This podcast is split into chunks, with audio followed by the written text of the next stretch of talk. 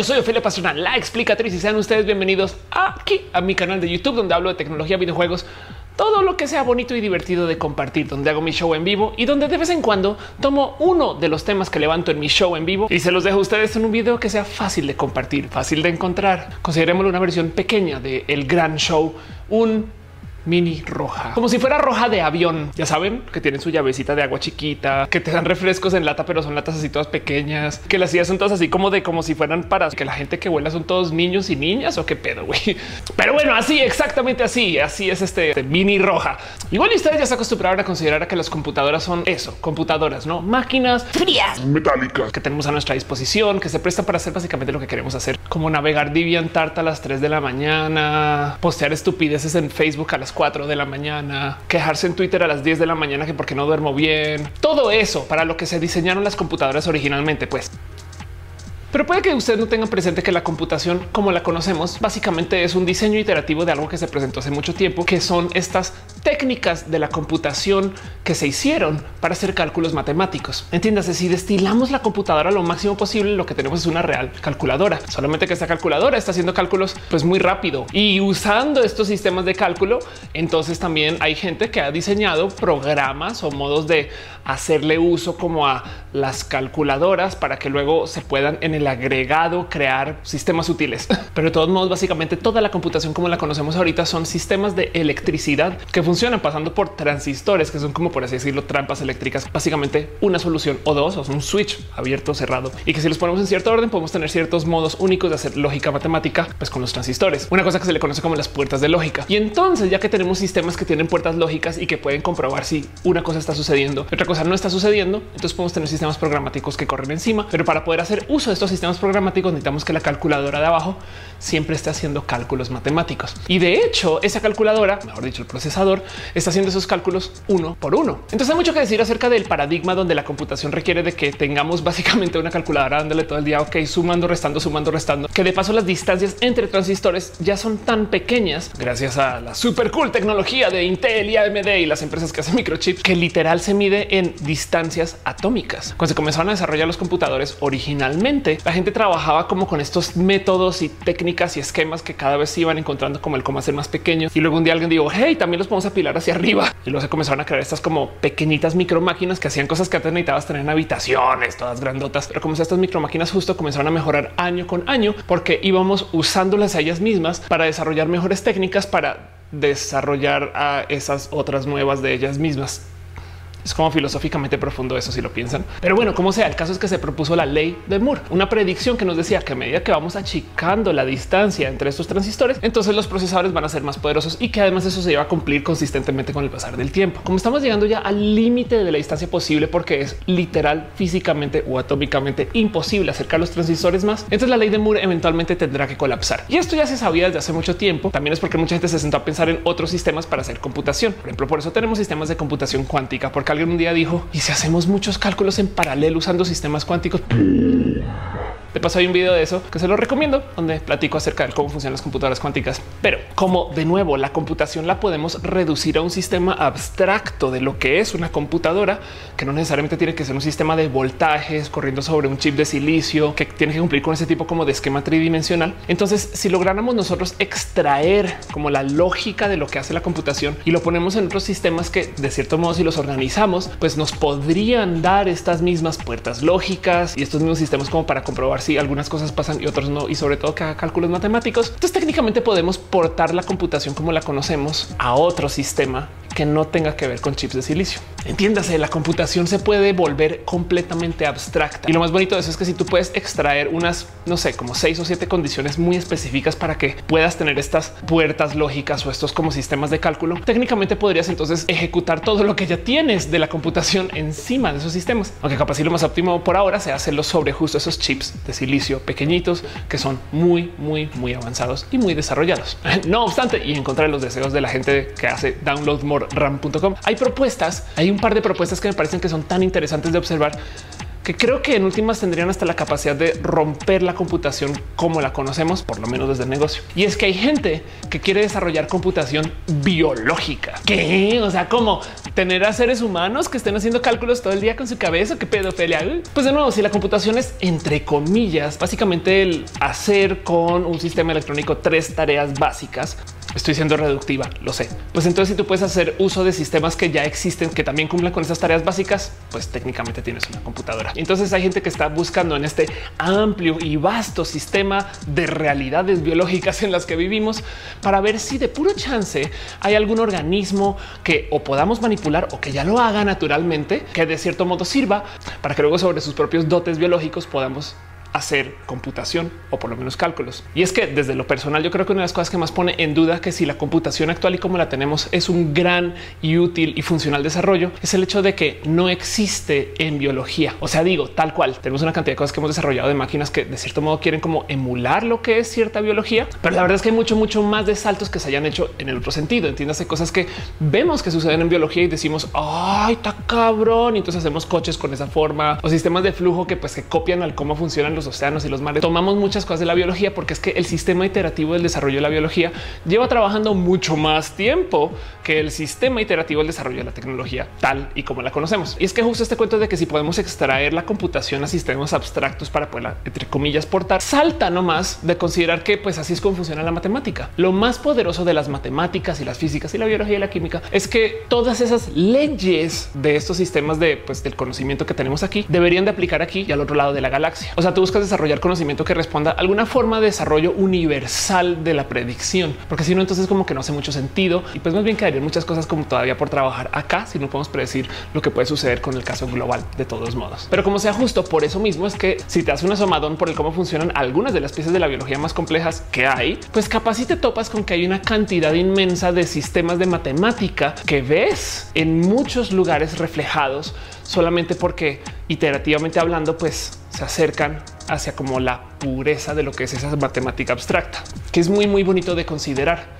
Pero entonces, si nuestros sistemas de computación son tan cool y tan útiles y manejan energía tan bien, y encima de eso hacen cálculos matemáticos y demás, y se desarrollaron por sistemas iterativos, porque no hay ninguna pieza de la biología que tenga algo que se le asemeje a un microprocesador, por ejemplo. Y es porque entonces, y de nuevo, esto es opinión personal, es muy probable que lo que tengamos ahorita sea una aproximación que nos fue útil para una cierta forma aplicativa que evidentemente nos ha dado todo lo que tenemos ahorita, incluido este canal de YouTube y este video, pero capaz si estamos haciendo algo sumamente complejo que se podría hacer de modos más simples.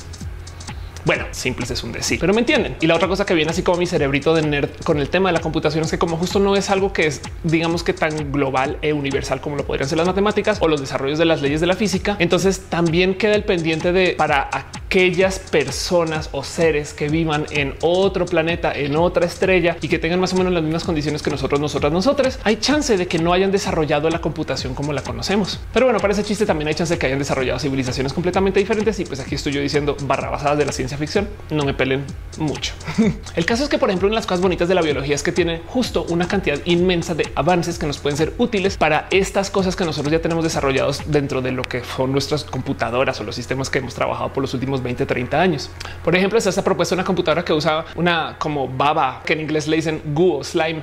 Sí, yo sé, así como los cazafantasmas, pero pues básicamente es un líquido que pues es biológico en su naturaleza. Entonces tiene comportamientos que van más allá del solo el fluir. En este caso en particular, esta computadora justo trata de solucionar caminos para llegar a una salida que pues básicamente es un problema matemático de solucionar una salida de un laberinto. Pero en este caso en particular, justo este goo, esta baba aprende a medida que va solucionando su camino y luego cuando llega al final, entonces le comunica a todas las piezas anteriores el cómo salir de ahí del modo más óptimo. Esto suena a nada dentro de lo que podría ser considerado el mundo de la computación, pero ahora imagínense si tuviéramos procesadores que aprendieran a lo largo de su uso. La verdad es que ya tenemos varios acercamientos hacia máquinas que vayan aprendiendo, pero el tema es que como la base del desarrollo de la computación como la conocemos es ese cálculo matemático lineal de a uno por uno, como sea que lo vean, para poder escalar esos procesos de aprendizaje tienes tú que estar haciendo todo lo que está haciendo la computadora más que en paralelo tienes que estar haciendo todo esto del aprendizaje. Miren, hace unos años hubo un tema con los procesadores que justo salieron al mercado con esta utilería de tratar de aprender de ti para adelantarse a tus movimientos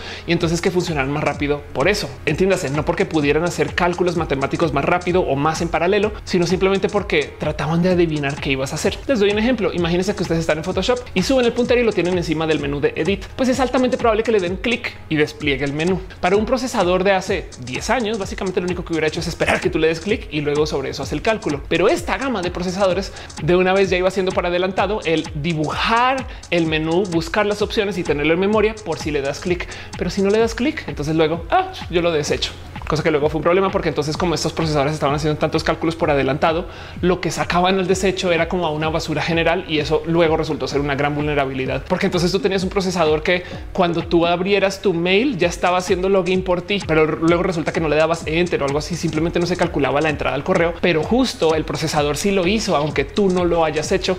Y entonces salieron a luz muchas claves y un chingo de información privada y cosas así que pues técnicamente el procesador estaba calculando como por adelantado porque se quería, pues porque quería adivinar el a dónde vas. Un hoyo de seguridad que puede que conozcan como Spectre, una cosa que pasó hace unos como tres años le pongo. Pero bueno, el caso, volviendo a la baba que soluciona el laberinto, si en vez de tener a un procesador haciendo la solución y a otros dos procesadores recordando por dónde era y entonces anotando no por aquí sí, por aquí no y teniendo básicamente un sistema súper complejo de multiprocesamiento para hacer un cálculo en tiempo real, ¿qué tal si en vez de usar electricidad usamos algún tipo de organismo que solucione por su propia cuenta? Y que su naturaleza sea solucionar. Otra propuesta así súper, súper bonita que hay en esto de la computación biológica. MIT, el Instituto de Tecnología de Massachusetts, presentó una propuesta de manipular sistemas dentro de una célula para que puedan hacer cálculos ellos mismos y tener exactamente eso, las tres puertas lógicas básicas. Entonces técnicamente con esto de hacer manipulación genética, podrías tú tener pequeñas microcomputadoras que caben dentro de una célula. Digo, con el caveat que pues esto no exactamente quiere decir que son las computadoras que asimilan a los Borg. Y que hacen que los seres humanos sean unas máquinas y todas estas cosas. No, literal es una célula que puede hacer un cálculo matemático, pero eso también puede ser sumamente poderoso. Una de las cosas que escuchamos mucho acerca de la computación y los celulares de hoy es como en este celular tenemos mucho, mucho más poder de procesamiento que la computadora que llevó a los seres humanos a la luna. Y depende si tú eres millennial o boomer, te lo dirán con tintes moralinos diferentes. Los boomers obviamente se van a colgar de en ese entonces tenemos computadoras que hacían todo. Hoy en día ustedes están bien idiotas. Y los millennials espero que rápidamente les recuerden a los boomers que la primera computadora que aterrizó a un ser humano en la luna no funcionó bien. Y entonces Neil Armstrong tuvo que pilotear a mano porque la computadora falló, se reinició. En fin. Como sea, el punto es que justo este punto de cuán poderosos son nuestros celulares de hoy siempre me ha llamado mucho la atención, porque es que acá no es que tengamos un procesador, tenemos un chingo de procesadores. Hay uno dentro de la tarjeta de video, hay uno para el celular completo, hay uno para manejar nomás el Siri, hay uno para la tarjeta de red, hay uno para el procesador de la cámara y todos esos son pequeños procesadores que funcionan en paralelo y que de cierto modo manejan esta información y se la entregan al próximo y listo ahí se van. Sigue siendo todo en lineal, aunque tengamos muchos andando el tiempo. Ustedes puede que no lo sepan, pero la tarjeta SIM, la tarjetita de plástico que conseguimos en el proveedor de celular y que luego tiramos por ahí o que perdemos, también es una computadora. Tiene RAM, tiene un procesador y de hecho sirve para validar un dato en particular. Y es que ese número que se le otorga a la SIM, que es el que te valida contra tu proveedor de celular, es válido o no es válido. Por consecuencia, todos los procesos que tengan que ver con llamadas, seguridad o cosas relacionadas a esto del identificarte con alguien en tu teléfono tienen que pasar por la SIM. Si la gente que desarrollara los teléfonos dejara que tú pusieras el número de la SIM dentro del teléfono, cosa que hoy en día se hace manejando altísimos estándares de cifrado y demás. Pero si esto fue una práctica normal, entonces técnicamente el procesador podría accesarse a sí mismo para hacer soluciones, para buscar quizás ejecutar programas para los cuales no está autorizado. La SIM card es un cadenero y entonces lo que hace es que le pregunta el teléfono, oye, ¿eres tú 643292? Y le dice, sí. y entonces si dice sí, puedes hacer todo lo demás. Si no le dice que siento te vas a la chingada. Y para que eso funcione, la SIM ejecuta, si mal no estoy, creo que Java tiene adentro un sistema para poder ejecutar algo programático, porque está todo el día validando ese número contra un verdadero o falso. No es muy poderosa, no, pero la SIM card tiene más poder de computación y más memoria que la computadora que nos llevó a la luna. Entonces, a la próxima que alguien le diga a ustedes es que su celular es más poderoso y güey, la SIM card es más poderoso. Viejo, los tiempos han cambiado. Lo que está en onda ya no es onda y te va a pasar a ti. Pero entonces volviendo justo a la propuesta de MIT de una computadora biológica, el que podamos tener pequeños sistemas que corren dentro de células quiere decir que pueden ser computadoras muy, muy, muy pequeñas. Miren, les voy a decir algo. Técnicamente ya tenemos computación en células y es el cómo hacemos sistemas antirretrovirales o el cómo trabajamos estos organismos súper complejos que luego se vuelven tratamientos genéticos para que la gente pueda hacer cosas pues, con esto relacionado a la salud. Lo bonito del cuento es que las células no solo existen para hacer células, tienen mecanismos internos para duplicarse. Y entonces, si tú tienes pequeñas computadoras que corren dentro de sistemas orgánicos o biológicos, hay chance de que los puedas diseñar de tal modo para que estos luego crezcan. Entonces, imagínense, compro una computadora que tiene poder de procesamiento Pero la alimento, la cuido, le doy cariño, el abrazo y le cuento cuentos en las noches y luego le toco la guitarra antes de dormir. Y al otro día, entonces mi computadora tiene tantas células más y por consecuencia es más poderosa. Podrías crecer más RAM. Y eso entonces pone en duda un chingo de temas que creo que vale la pena platicar, porque justo la computación biológica es una realidad. Pero si es biológica, entonces, ¿cómo funciona el aspecto vegano de esto? Ok, está bien. El aspecto de la ética del qué pasa cuando usamos a la biología para hacer cosas que son relacionadas a esto de la esclavitud de la computación. Y lo digo porque, por ejemplo, también hay un experimento de desarrollo de computación biológica donde tomaron neuronas formadas o clonadas, como si quieren verlo, pequeñitos cerebritos. Oye, oye, cálmate cerebrito. Oye, tomaron estos pequeños cerebritos y los usaron para hacer cálculos matemáticos o cálculos avanzados o cálculos que fueran parte de un gran sistema de computación. Y en este caso en particular lo usaron para que tomara decisiones para ver si vale la pena activar o desactivar sistemas dentro del sistema eléctrico estadounidense. Hasta donde tengo entendido no se puso en funcionamiento, pero no más consideren la locura que es el hacer un pequeño cerebro para hacerle preguntas y luego entonces decir, ah, no, eso es parte de la computadora y en ningún momento darle un espacio mental para él. No, y qué tal que si sí tenga un poquito de vida. De paso, este es uno de los problemas más difíciles del desarrollo de la inteligencia artificial. Técnicamente, la inteligencia artificial, cuando comienza a tomar conciencia, formas o vida de tal modo que ya le podemos otorgar vida. Entonces, en ese momento, la inteligencia artificial pues ya no puede ser un ente con el cual estemos experimentando. Me explico. O sea, si tú por fin logras hacer una inteligencia artificial que tenga la inteligencia de un gato, pero ahora quieres seguir experimentando para hacerla más poderosa y más inteligente, pues el momento que la desconectas, ya no desconectaste una inteligencia artificial, mataste un gato. Como los mejores episodios de Mini Roja, siempre habrá un episodio relacionado de Star Trek para traer un poquito de conocimiento y sabiduría para platicarlo también. Y en este caso y en este tema en particular hay un episodio espectacular tan bueno que aún hoy la nueva serie de Star Trek se trata enteramente de lo que pasó en este episodio. En Star Trek The Next Generation, el Star Trek que se hizo en 84, hay un personaje que se llama Data. Es un personaje que es androide y que no sabe si es humano, quiere ser humano, tiene muchas cosas de humano, pero últimas es un robot, fue construido por alguien y de hecho se puede desensamblar y se puede desactivar y funciona tal cual un robot, pero tiene conciencia los escritores de Star Trek, muy pispos y muy majos, decidieron hacer un foro de discusión, o bueno, realmente era un juicio, pero el juicio más informal del mundo, para ver si esta persona era persona o era solamente un robot. Entonces básicamente el episodio se trata de cómo desarman a Data y le hacen preguntas para ver si es una persona consciente o si es un robot. Y lo bonito de la sabiduría de Star Trek, y es que acá viene un gran spoiler, no me odien, es que concluyen con que por más que lo puedas apagar, lo puedas programar para hacer cosas, le puedas convencer de hacer lo que tú quieres. En últimas, como existe la duda que ese androide puede ser un ente, entonces más bien no se trata acerca de ese androide, sino del qué tal que existe una raza de estos androides y cómo nos van a juzgar cuando se den cuenta que maltratamos y esclavizamos a uno de ellos cuando nos enteramos que no era como nosotros, nosotras y nosotros. Muy listo como punto de vista, porque en últimas lo que dice es está tan cerca a poder vivir como un ser que en últimas pues ya qué importa. De paso está también la conclusión de Blade Runner. Pero entonces volviendo a este cuento, los experimentos del hacer espacios con neuronas reales o bueno, células de neuronas para que se usen dentro de la computación, muchas dudas. En Black Mirror famosamente exploran un poquito de las implicaciones de hacer inteligencias que sean copias de otras inteligencias ya existentes, porque si esa copia es de ti, entonces técnicamente la copia tiene el riesgo de ser sentiente también y de pensar que eres tú. Y pues eso deja muchas dudas acerca de él. Y entonces cómo vamos a trabajar estas cosas. No, evidentemente también le pone una cantidad ridícula de presión al que nunca se le acepta una inteligencia artificial que es una inteligencia artificial. Digo, no estamos ni siquiera cerca de este punto todavía con la tecnología que tenemos, pero el momento que comencemos a tener tecnología para que medio ya existan sistemas que podrían ser de algunos modos conscientes o que tengan algún tipo como de sistema cognitivo, en ese momento habrá mucha presión proveniente de una cantidad de lugares para discriminarles a estos robots o androides y decirles no es que tú realmente no eres humano, porque si eres humano esto implica que De hecho, justo por eso es que la gente le tiene tanto miedo a que los robots un día despierten y cobren venganza, porque hay mucha gente que sabe que está esclavizando a sus máquinas, ¿no? Pero bueno, hasta ahora les he estado presentando nomás como propuestas de la biología para hacer computadoras completas, donde técnicamente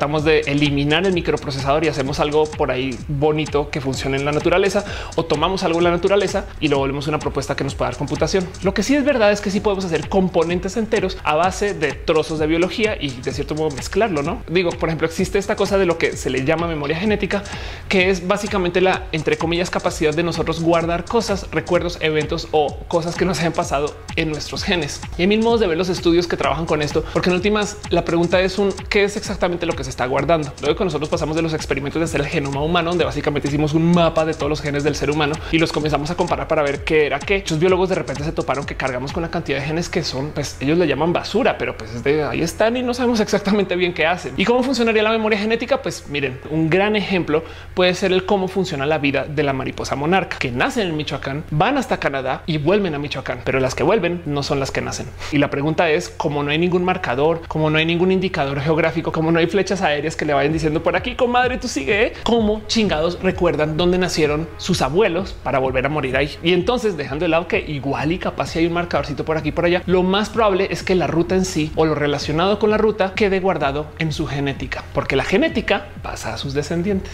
Y es que el tema es que si nosotros sabemos cómo funciona nuestra genética y nuestro ADN, pues podríamos técnicamente usar la genética por sí sola como un método para guardar archivos. Saben, tenemos la capacidad para hacer manipulaciones de la química y la biología para poder mover esos genes para que pues guarden información. Y de hecho, la combinatoria del ADN es muy, muy densa. Por consecuencia, capaz y es mejor que los discos duros actuales que tenemos para guardar información. Pero del otro lado deja la pregunta del si tú guardas tu mejor foto en versión ADN, eso técnicamente es un ser. Y del otro lado, lo más cool de todo esto es si tú tienes un sistema biológico que tiene tal capacidad de almacenaje, igual y porque es que así funcionan los sistemas biológicos, podría existir algún modo de crecer esa capacidad de nuevo, de nuevo, dándole de comer, platicándole en la noche, arrullándolo antes de dormir.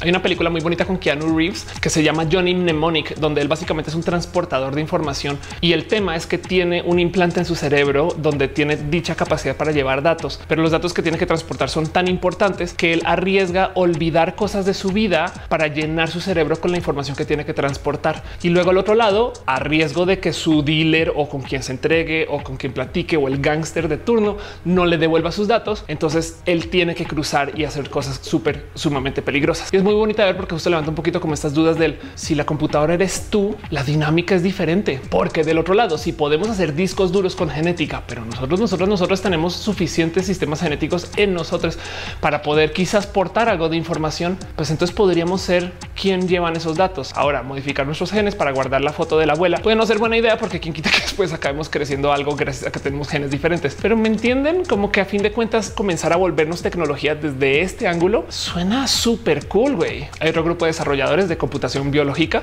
que construyeron sistemas de transistores usando E. coli. Entonces, en este caso, básicamente toman las bacterias y crearon los transistores para que luego sobre eso tú puedas crear las puertas lógicas y sobre eso puedes hacer computación. Y eso tener bacterias como computadoras es raro. Como sea, el problema más cabrón de todo esto es que para poder hacer computación, tú necesitas que todos los resultados que se den desde los mismos cálculos que hace la computadora, pues tienen que ser predecibles. Si el procesador por algún motivo de ensamblaje o porque simplemente está mal diseñado, hace 2 más 2 igual 4, pero 2 más 3 igual 4 también, entonces van a generar un chingo de problemas más adelante porque básicamente ningún cálculo es pues, confiable. Así que tú necesitas que de cierto modo todo lo que se haga dentro del sistema de la computación sea medible. Con un caveat, hoy en día tenemos computación tan, tan pequeña que si hay un cierto margen de error sobre estos cálculos y curiosamente la computadora misma trata de adivinarlos y compensarse sobre ella misma pasan cosas raras. Pero pues bueno, eso es la computación de hoy. Pero como sea justo, la biología en particular y la biología que se use para hacer computación requiere de obligatoriamente ser siempre predecible. Y eso entonces despierta dudas del entonces cómo vamos a usar, por ejemplo, a cerebros para estas cosas. Lo digo porque hay un debate inmenso de si nuestro cerebro y nuestra vida es determinística. ¿Qué quiere decir eso? Que básicamente todo lo que puede suceder va a suceder obedeciendo las leyes de la física, las matemáticas, la biología o la química, simplemente por estar ahí. Técnicamente así es como debería de ser. Pero el problema es que entonces si tú pudieras tomar una medida de todo el cerebro de una persona, de todas las moléculas, de todas las neuronas y tomarte así como un, ok, aquí es donde está, podrías técnicamente predecir lo que va a suceder en el próximo segundo. Bueno, medio segundo y luego otro medio segundo. Y entonces si tú sabes cómo se van a descargar esas neuronas y a dónde va a ir la electricidad, estas cosas, técnicamente podrías predecir el cómo va a pensar alguien. Afortunadamente, uno de los límites de las decisiones acerca de si las cosas son determinísticas o no es que no tenemos la capacidad de recolección de tantos datos en simultánea y, menos mal, porque entonces si supiéramos exactamente cómo funciona todo el universo y entonces aplicáramos nuestras reglas de la física, química, biología para predecir lo que viene, pues estás de cierto modo eliminando el libre albedrío. Ahora, antes de que se me enloquezcan, solamente les quiero decir que técnicamente nuestro cerebro tiene procesos cuánticos en algunas funcionalidades, por así decir, y estos procesos cuánticos necesitan de azar. Por consecuencia, entonces hay un factor impredecible de cómo va a pensar el cerebro. Cuando honestamente la verdad, por mero efecto Brown, igual no vamos a poder saber bien dónde están todas las moléculas en todos los momentos. Pero el punto es que es bien complejo abogar porque tenemos cerebros que responden al azar y al mismo tiempo decir, ah, pero los vamos a usar para la computación. es un problema que puede que no tenga solución precisa y a lo mejor lo que nos está diciendo es que la computación biológica puede que tenga también procesos de autodeterminación. Digo, del otro lado, el cerebro de organismos sumamente simples son considerados prácticamente determinísticos, pues porque no son lo suficientemente complejos como para que no podamos entender qué está pasando, lo cual me trae justo a esta definición de la inteligencia en la inteligencia artificial. Es inteligente cuando tú no sabes lo que está pasando ahí adentro. Si tú puedes explicar cómo funciona toda una inteligencia artificial, entonces para siempre vas a poder descartar los logros de esa inteligencia artificial. Ahora, si vivimos en un universo que es determinístico, entonces, ¿qué hacemos acá? Me explico. Es una pregunta filosófica que no generalmente vemos puesta en la ciencia ficción popular, aunque hay casos muy ilustres, muy bonitos que vale la pena platicar. Por ejemplo, Douglas Adams en la guía del autoestopista galáctico, el Hitchhiker's Guide to the Galaxy, propone que justo nuestro planeta y lo que le rodea es un gran sistema de computación. Si ustedes han visto la película o conocen el libro o ubican los memes, si hay gente que ya no ve los contenidos y no solo los memes, güey, sabrán del famoso cuento del 42. En Hitchhiker's Guide to the Galaxy, básicamente te presentan con una computadora que lleva mucho tiempo haciendo un cálculo y de repente dice, lo encontré. Ya sé cuál es la respuesta del sentido de la vida, del universo y de todo lo demás. Y la respuesta es 42.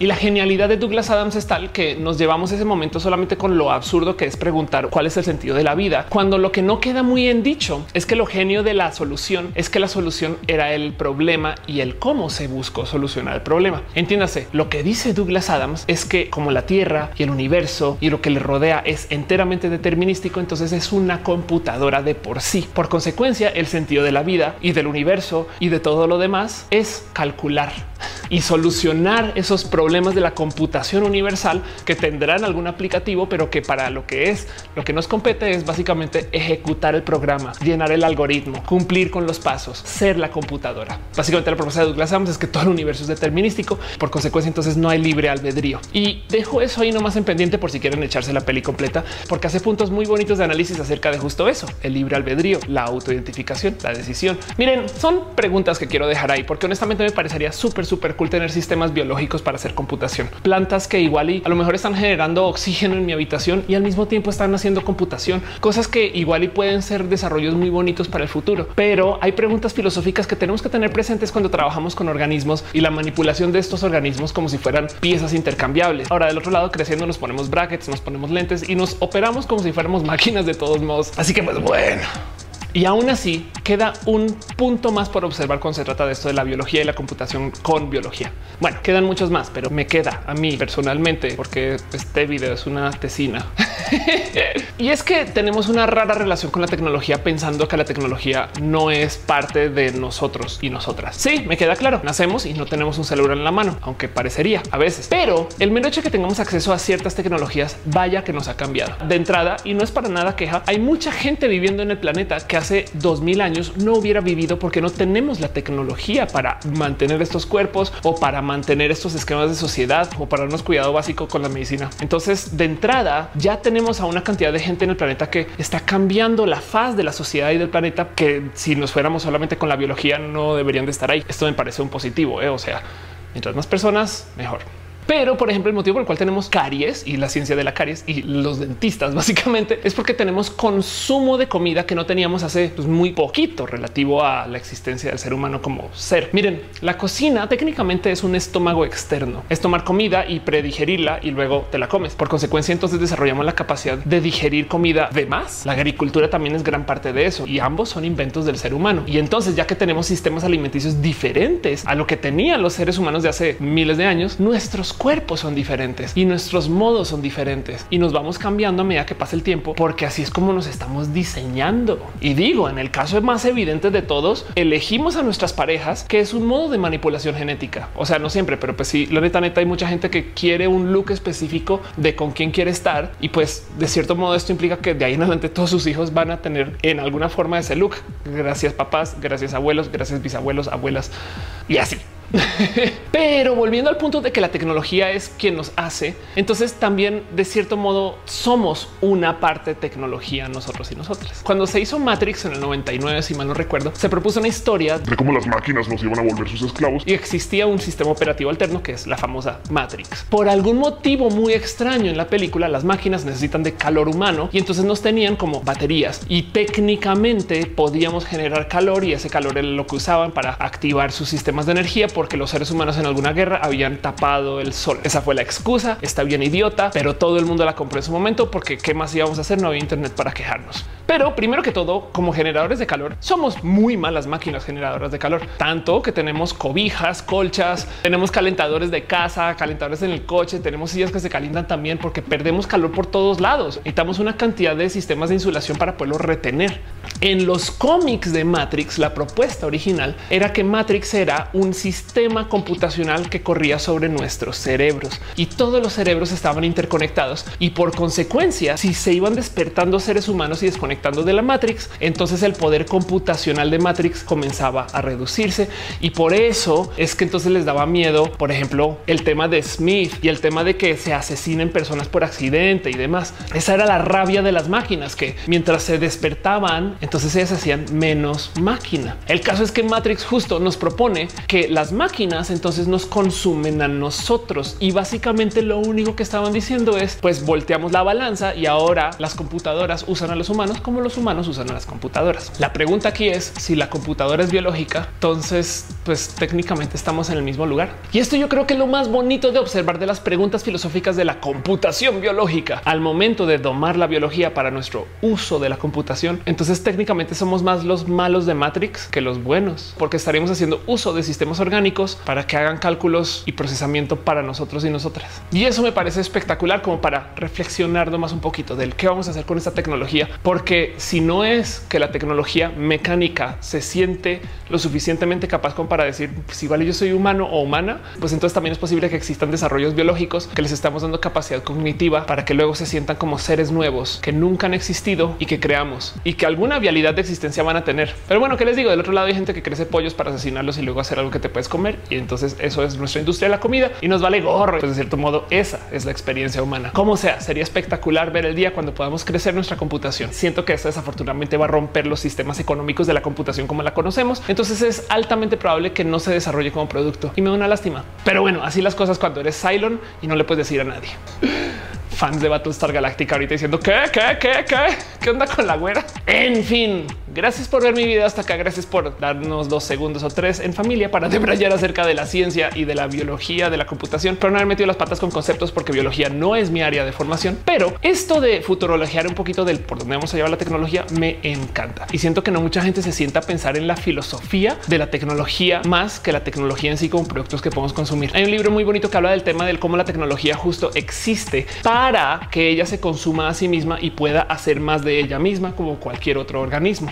El libro se llama What's Technology Wants de Kevin Kelly, que es el cofundador de Wired, una revista espectacular de tecnología que existe hace 10 mil millones de años. Y la propuesta justo es que si los seres biológicos tenemos el gen para pasar la información de qué es lo que nos construye, los seres mecánicos o el tecnio, más bien la tecnología, hace uso de los memes, ojo, memes como unidades de conocimiento. Me explico cómo los propone fríamente Richard Dawkins, genes para genética y memes para información. Pero bueno, como sea justo, la transmisión de información es la que mantiene esa tecnología viva. No se me olvida que el ejemplo que usa para no más explicar de cómo la tecnología le gusta consumir energía sin importar de nuestro bienestar es el de los coches mismos, que si lo piensan, un coche es 95% metal, vidrio, plástico y una cantidad de cosas que no es el ser humano que está transportando, lo cual quiere decir que el 95% de la energía que le damos al vehículo es para mover el vehículo. 5% de toda la gasolina que hemos consumido en coches ha sido usada para mover gente y somos tan antropocéntricos que pensamos, claro, estamos moviendo seres humanos, pero si lo miras por peso y por tamaño de la máquina, la verdad es que no, la máquina se está moviendo sola y nos está dando las herramientas para que hagamos más de esas máquinas. Y así fue como llegamos a Ultron. En fin, si les interesa ese tema, búsquenle o ya saben, escríbanme aquí abajo en los comentarios. Díganme cómo se siente con todo esto. Les gustaría tener una computadora biológica. Yo creo que hay algo también que hacer acerca de los diseños biológicos, donde siento que también tenemos cosas que son muy estáticas. ¿Qué tal un coche que crezca cuando hay más personas o se achique o que cuando vas rápido tome forma aerodinámica y cuando vas lento, pues vuelva a su forma normal? Pero esto no por medio de sistemas mecánicos, sino por medio de sistemas biológicos. Suena divertido de considerar y seguramente alguien lo está trabajando. Y si no, hey, tesis ya mismo. En fin, eso es todo. Y pues ya saben, si quieren ver más de estos videos, también digan en los comentarios cómo se sienten con todo el tema de mini roja. Creo que llevo como cuatro episodios que no he preguntado. Y para todo lo demás, si algún día ustedes ven una persona gay, lesbiana, bisexual, pansexual, travesti, transgénero, transexual, intersexual o alguien cool caminando por la oficina, denle un abrazo, un poquito de cariño. Díganle, hey, eres una persona súper cool. Las pistolitas son obligatorias. Pásenla bonito, gente, gente bonita. Bueno.